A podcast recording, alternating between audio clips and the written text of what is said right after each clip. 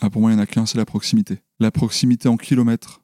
Quand tu, tu aimes le vin, tu vas chez le vigneron, tu goûtes son vin, c'est la même bouteille de vin peut-être que tu achètes chez Leclerc, elle a le même prix, le même goût, mais parce que tu auras rencontré le vigneron, que tu auras connu, tu te seras rapproché de son histoire, ben en fait, euh, ça va développer ton attention, ça va enrichir ce que tu ressens physiologiquement quand tu bois ce vin, et du coup, ça va t'engager euh, à ses côtés. Mm. Euh, au lieu d'acheter, au lieu de même pas faire gaffe au goût, tu vas être très attentive et tu vas trouver ça meilleur. Et quand tu vas en parler toi-même autour de toi, déjà tu vas repartir avec deux caisses de vin de sa part et tu vas en parler autour de toi. Donc tu vas devenir ambassadrice presque plus par les émotions que tu auras ressenties de cette rencontre et de cet apprentissage que par le goût en tant que tel. Euh, donc ça c'est la proximité en kilomètres. En intermédiaire c'est pareil, le contact direct avec le, vigneron, elle va t'engager beaucoup plus que ce que tu vas lire sur l'étiquette de, de cette bouteille de vin qu'il aura fabriqué lui-même. La proximité dans le temps aussi. Quand euh, on vit des conséquences immédiates, et ben en fait on agit, on fait pas les mêmes, on prend pas les mêmes décisions que quand les conséquences sont lointaines. Euh, pour ceux qui fument, euh, fumer ça tue, c'est écrit en gros sur le paquet avec des images dégueulasses. Donc en fait rationnellement, tous les fumeurs savent que c'est un peu con de fumer. Sauf que ça donne le cancer dans 30 ans. Donc en fait c'est trop loin.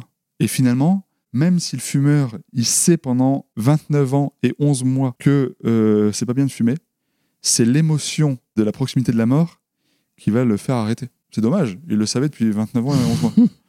Alors que le cancer donnerait le cancer en. le- la, la cigarette donnerait le cancer en 30 jours, bah, on fumerait moins. Ah oui, c'est sûr. Et la dernière des proximités que je trouve très importante à cultiver, c'est la proximité de compréhension. Notre monde, il est compliqué, les gens ne votent plus. Euh, tout le monde dit que c'est parce que les politiques sont pourris, etc. Moi, j'y crois pas une seconde parce que c'est devenu inhumain d'être une personnalité publique où euh, le moindre euh, truc imparfait, ça fait la une des journaux, des médias, des machins. Donc en fait, ça demande aux, personnes publiques de ne pas vivre un seul écart, alors qu'on en vit tous dans nos vies.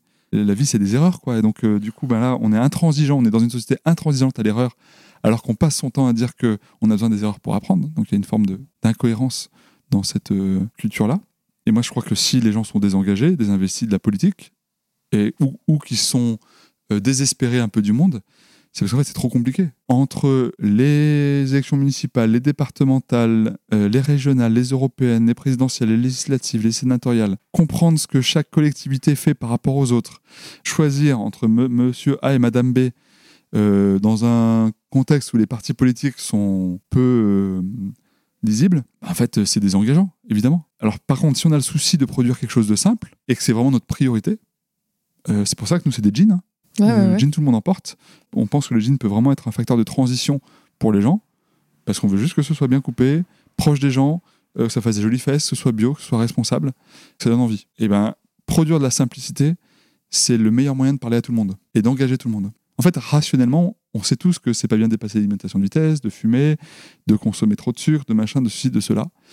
Mais euh, le rationnel, on n'y vient que quand on est prêt émotionnellement. Et ouais. Et donc, euh, c'est pour ça que le, le- le- le- ce qu'on a longtemps cherché, ce qui était émotionnellement le plus engageant. Et depuis 10 ans, on n'a rien trouvé de mieux que la proximité.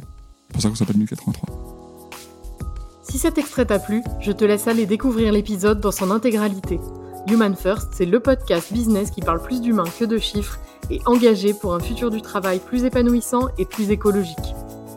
Je serais vraiment touchée d'avoir un retour en commentaire ou que tu partages l'épisode sur ta page LinkedIn, c'est ça qui fait vivre le podcast. Je vous souhaite une très belle écoute de l'épisode dans son intégralité.